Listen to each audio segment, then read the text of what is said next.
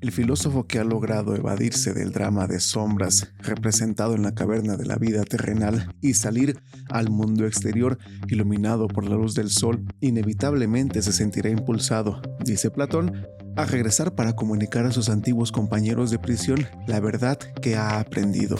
Hombres tales deben formar en verdad la clase gobernante de la República Platónica. No tendrán fin los trastornos hasta que no vayan juntos el poder político y la filosofía. Para gobernar adecuadamente, los gobernantes tienen que alcanzar una sabiduría casi divina, pues si han de dirigir al Estado hacia el bien, deben conocer la verdad y no meramente su sombra. Es decir, tienen que recobrar el conocimiento de la idea perfecta de la cual solo son reflejos pálidos e inconstantes todas las bondades de este mundo. De ahí la larga y rigurosa disciplina a que tienen que someterse antes de hallarse pues preparados para gobernar. A la educación elemental que se prolongará hasta los 17 o 18 años seguirán tres años de preparación física y militar. Vendrán después 10 años de estudio de las matemáticas superiores, a los que seguirán otros 5 años dedicados a las ramas más elevadas de la filosofía. En cada una de esas etapas resultarán eliminados algunos individuos y los que lleguen hasta el fin y sean definitivamente seleccionados podrán entrar en el desempeño de cargos secundarios a la edad de 35 años. Para estos filósofos, el poder político será una carga más que una tentación, pero la soportarán por el bien de la comunidad. Esta es otra señal de que la clase gobernante en el estado platónico no será de ninguna manera la más afortunada, aunque por virtud de su sabiduría, pues sea, en opinión de Platón, la más verdaderamente feliz. Hola a todas y todos, muchas gracias por estar acompañándome en un tema más. El día de hoy estaremos platicando nuevamente de Platón, pero ahora en el mito de la caverna. Mi nombre es Jesús Méndez y ojalá y les sea de gran ayuda y aporte algo. Recuerden que Aistesis es un espacio de iniciación, no es de análisis extremadamente profundo, es para estudiantes y para iniciados y para todos aquellos que quieran dialogar con nosotros. Sin más preámbulos, pues vamos para allá. Hay tesis arte, cultura y educación. El mito de la caverna que presenta Platón en uno de los diálogos del libro 7 de la República puede ser visto como una explicación metafísica de cómo se llega al conocimiento, a la verdad.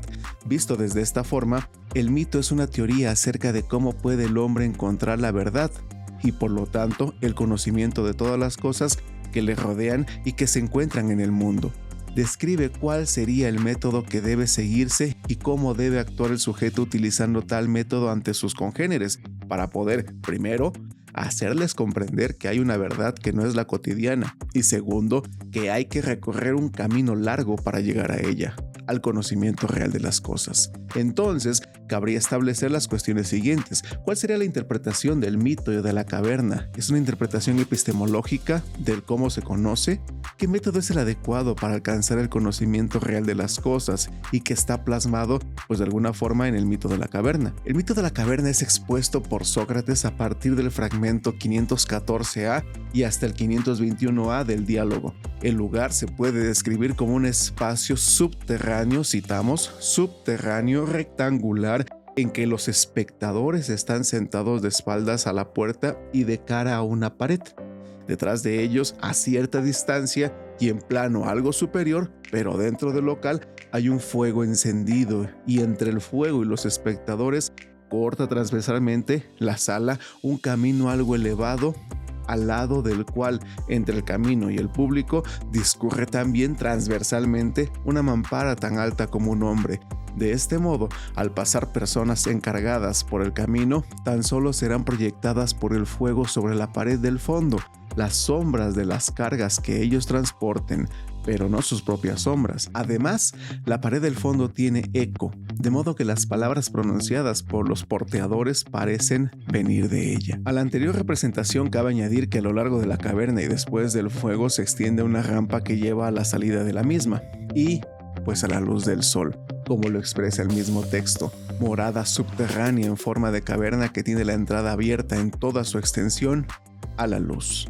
Así, El mito cuenta con diferentes actores que representan la naturaleza de la educación y la falta de ella, refiriéndose al conocimiento que poseen los humanos con respecto a lo que les rodea y a su habilidad para aprender, para alcanzar el conocimiento que necesitan siguiendo un camino distinto al que actualmente pues tienen. Van en referencia a la sociedad griega de ese entonces alrededor del 450 a.C.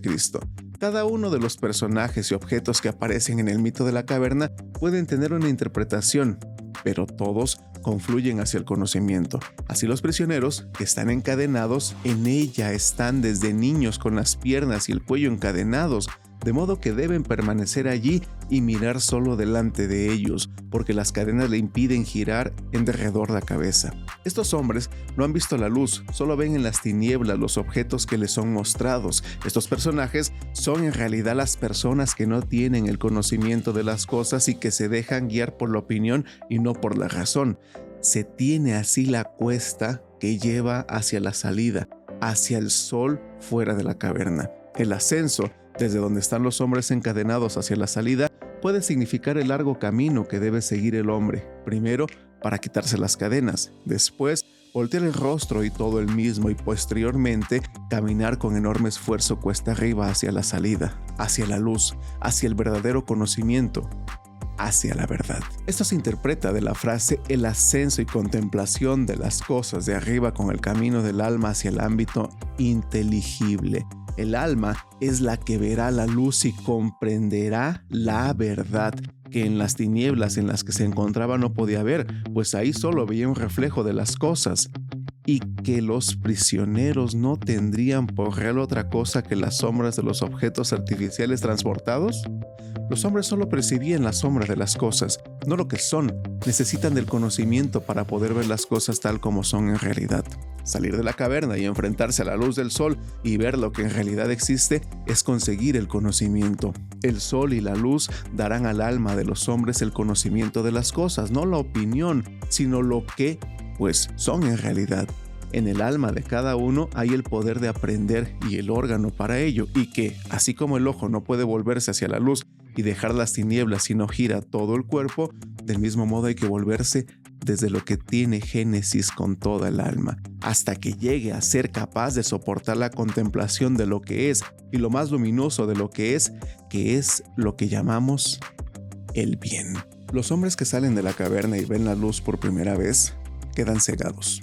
Por lo tanto, primero hay que acostumbrarse a ella, es decir, ver las cosas reales que les rodean y que no son las mismas que veían en las tinieblas de la caverna, ya que solo veían sus sombras. Posteriormente, esos hombres que se han liberado de las cadenas y han salido a la luz deben regresar con los que quedaron en la caverna y llevarlos cuesta arriba para que ellos también vean la luz, la realidad de las cosas y se alejen de la opinión y caminen hacia la razón y el conocimiento. Una vez comprendido el camino hacia los hombres atrapados en la caverna, ¿cómo podrán romper las cadenas de sus compañeros que aún ven las sombras en las tinieblas? Los hombres que van a liberar de la opinión a los otros lo pueden lograr a través de la dialéctica, la cual sería el camino apropiado para ello. El método dialéctico es el único que marca, cancelando los supuestos hasta el principio mismo, a fin de consolidarse allí, y dicho método empuja poco a poco al ojo del alma quedando esta sumergida realmente en el fango de la ignorancia y lo eleva a las alturas, utilizando como asistentes y auxiliares para esta conversión a las artes que hemos descrito. La dialéctica permite ayudar a los hombres, pero también lo que ayuda a unos hombres a llevar a otros cuesta arriba a través de la caverna, dirigiéndose hacia la luz, es la necesidad de conocimiento que tienen en su alma y en su razón, ya que el camino de ascenso satisface la necesidad de conocimiento que algunos hombres tienen por comprender la realidad de las cosas. Entonces, se puede decir que hay personas encargadas de desencadenar a los demás y llevarlos a la luz, al conocimiento, para que vean las cosas en realidad. El mito de la caverna que expone Sócrates tomando en cuenta que la condición en la que se encuentran los cautivos en relación con el conocimiento es la de que toman como fuente de cognición a las sombras que los ligan a un mínimo de realidad. expresa cómo el conocimiento puede ser alcanzado y satisfecho con la ayuda de los que ya han visto la luz y se acercan a la realidad de las cosas, los que se salvaguardan o conservan el conocimiento y los que pueden hacerlo accesible a los demás. Asimismo, son ellos los que tienen la forma, el camino, el método para poder llevar pues a los demás hacia el conocimiento. Son los que pueden cambiar las condiciones en las que se encuentran los cautivos en relación con él. Sócrates no solo presenta a través del mito de la caverna las condiciones en las cuales se encuentran los hombres alejados del conocimiento, sino que también propone a la dialéctica como el camino seguro a seguir para dirigirse hacia el conocimiento mismo, hacia el bien, hacia la verdad. La descripción y explicación del mito de la caverna es epistemológica en primera instancia, pues trata de cómo se conoce y cómo debería de conocerse el mundo y las cosas que en él existen, de cómo encontrar la satisfacción a las necesidades humanas de conocimiento y, por tanto, hablando en términos actuales, de la información que permite tener el conocimiento de las cosas que existen en el universo. El mito de la caverna es una alegoría que abarca varios elementos que comporta pues la teoría de las ideas de Platón y un análisis dividido en tres dimensiones. En primer lugar, la dimensión antropológica, la naturaleza humana, luego la dimensión ontológica del ser y epistemológica del conocimiento. Finalmente, la dimensión moral, valorización de la sociedad y política, la forma de gobernar. La teoría de las ideas de Platón se basa en dos conceptos contrapuestos. El mundo sensible, cuya experiencia se vive mediante los sentidos, son múltiples, corruptibles, inmutables, y el mundo inteligible o el mundo de las ideas, cuya experiencia es cosechada mediante el conocimiento, la realidad y el sentido de la vida, siendo únicas, eternas e inmutables. Primero, la dimensión antropológica.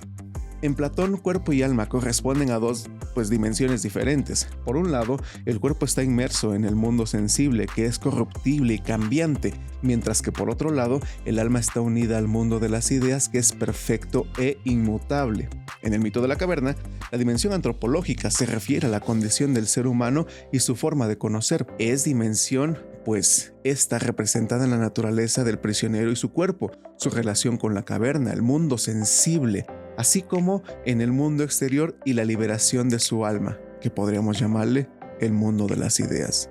Los prisioneros son una metáfora de las personas que están atadas a sus percepciones y las imágenes que se les presentan. Las sombras son el mundo físico que perciben y que creen es el conocimiento verdadero. Sin embargo, aquello que observan dentro no es más que un conocimiento subjetivo. Cuando uno de los prisioneros se libera de sus cadenas y sale de la caverna, este viaje representa su ascensión al mundo inteligible, en donde adquiere el verdadero conocimiento. Lo anterior implica una liberación moral e intelectual del alma de las ataduras y limitaciones ofrecidas por el mundo sensible. Su ascenso desde el interior de la caverna es una metáfora de su paso de la ignorancia al mundo de las ideas, al mundo de la razón, al mundo de lo verdadero. Este paso, según Platón, se puede realizar con la práctica del método dialéctico. Además, esta ascensión al mundo de las ideas es una búsqueda del conocimiento de sí en el mundo exterior, como se expresa en la frase conócete a ti mismo. En la dimensión ontológica y epistemológica, pues la dimensión ontológica se refiere a la naturaleza del ser y la dimensión epistemológica se refiere a la naturaleza, origen y validez del conocimiento. Cada elemento del mito de la caverna simboliza un nivel del ser y del conocimiento, dentro del dualismo ontológico y epistemológico de Platón. Precisamente la alegoría de los hombres apresados dentro de una caverna en el nivel inferior y del hombre liberado en el exterior en el nivel superior funciona para explicar su concepción dualista del mundo. Desde el nivel inferior al superior tenemos en primera instancia desde la dimensión epistemológica, en el mundo sensible interior de la caverna, primero, la opinión, la doxa, que resumimos como conjetura e en griego. Son las sombras que los prisioneros observan. Y creencia, como pistis en griego también, todo objeto incluyendo a los prisioneros dentro de la caverna y en el mundo de las ideas, en el otro aspecto, en el exterior de la caverna, pues tenemos el conocimiento verdadero, la episteme, conocimiento discursivo, la dianoia. El prisionero liberado observa reflejos de las cosas en el exterior. Por otro lado, el conocimiento intelectual o real, la noesis. El prisionero liberado observa directamente al sol y los objetos exteriores. En cuanto a la dimensión ontológica, si lo vemos desde el mundo sensible, el interior de la caverna es todo aquello percibido como real. Dentro de la caverna pues no es más que una imagen, un reflejo. El fuego es una representación del sol y refleja las sombras, estatuas y otros objetos. Pero en el mundo de las ideas, en el exterior de la caverna, son todos los objetos que el prisionero liberado observa, Sombras y reflejos en el exterior son como el pensamiento matemático, el mundo natural y los hombres representan a las ideas. El sol es el nivel más alto, la idea de bien. Desde la dimensión moral y política podemos decir que para Platón, el mundo de las ideas es donde el alma del hombre encuentra el conocimiento, ya que el prisionero liberado presencia el mundo ideal al ascender y experimentar el exterior de la caverna. Este siente el deber de compartir lo vivido. Aquí el sol es una metáfora de la idea del bien, la cual es la idea más pura, pues de todas. La caverna es la prisión de la apariencia, de lo puramente sensible, de reflejos e imágenes, mientras que el mundo ideal y la idea del bien son el verdadero conocimiento. El preso liberado, que ahora es como el filósofo, no puede continuar con un conocimiento basado en la opinión, en la doxa, derivada de las percepciones. El retorno del preso liberado es un ejemplo del filósofo que ayuda a los otros a alcanzar el conocimiento real. Este ha visto directamente al sol, al bien, y es como un político preparado para ser quien gobierne con justicia. La democracia del pueblo, en Platón, es similar a lo que acontece dentro de la caverna, ya que las personas habitan en un mundo sensible y deben ser guiadas por el filósofo político o filósofo rey, como lo mencionaba Platón. El cumplimiento del destino de liberar necesita de la dialéctica o de la filosofía, pero crea un conflicto en relación con la moralidad sobre esta situación. El riesgo que corre el preso liberado es como el trágico fin de Sócrates, al ser sentenciado a muerte por el tribunal ateniense por insurgir a la juventud ateniense y no respetar los dioses tradicionales. ¿Es viable morir por el deber entonces? Si vemos este mito desde la teoría del conocimiento, lo podemos plantear en la República en los capítulos sexto y séptimo con la analogía o símil de la línea y la alegoría de la caverna. Platón señala que el origen del conocimiento real se desprende de las ideas. Sin embargo, el mundo físico, visible o sensible es un mundo de conocimiento limitado, de opinión. El mito de la caverna expresa la dualidad yacente entre el conocimiento aparente, en el interior de la caverna, y el conocimiento puro y real, en el exterior de la caverna. Ello se traduce en un dualismo epistemológico y otro ontológico. Por un lado, el conocimiento del mundo de las ideas compuesto por el conocimiento intelectual y el conocimiento discursivo, y por el otro lado, el conocimiento del mundo sensible basado en la opinión y que está compuesto por la conjetura y la creencia. La epistemología de Platón, su concepción sobre el conocimiento, va de la mano con su ontología, el ser real de las cosas, siendo que todo aquello que se encuentra en el mundo físico es una copia de una idea inmaterial que se encuentra en el mundo de las ideas. En cuanto al conocimiento verdadero, podemos decir que el mundo de las ideas es un mundo de absolutos, que son inmutables y que son las esencias de las cosas del mundo físico, y es a través de la razón que se puede acceder a este conocimiento. El conocimiento que compete al mundo de las ideas es un conocimiento verdadero y científico, la episteme, sobre lo que es real y se compone del conocimiento discursivo o dianoia y el conocimiento propiamente intelectual o noesis. El conocimiento discursivo, la dianoia, se relaciona con el razonamiento lógico y matemático, representándose en los objetos, por ejemplo, figuras geométricas. El conocimiento intelectual, la noesis se refiere a la razón, siendo sus objetos las ideas, de una naturaleza inmutable y no es posible encontrarlo en el mundo sensible. Este conocimiento tiene como objeto máximo la idea del bien. Fuera de la caverna, el preso liberado observa los reflejos de las cosas, lo que Platón utiliza como una metáfora del conocimiento matemático o discursivo.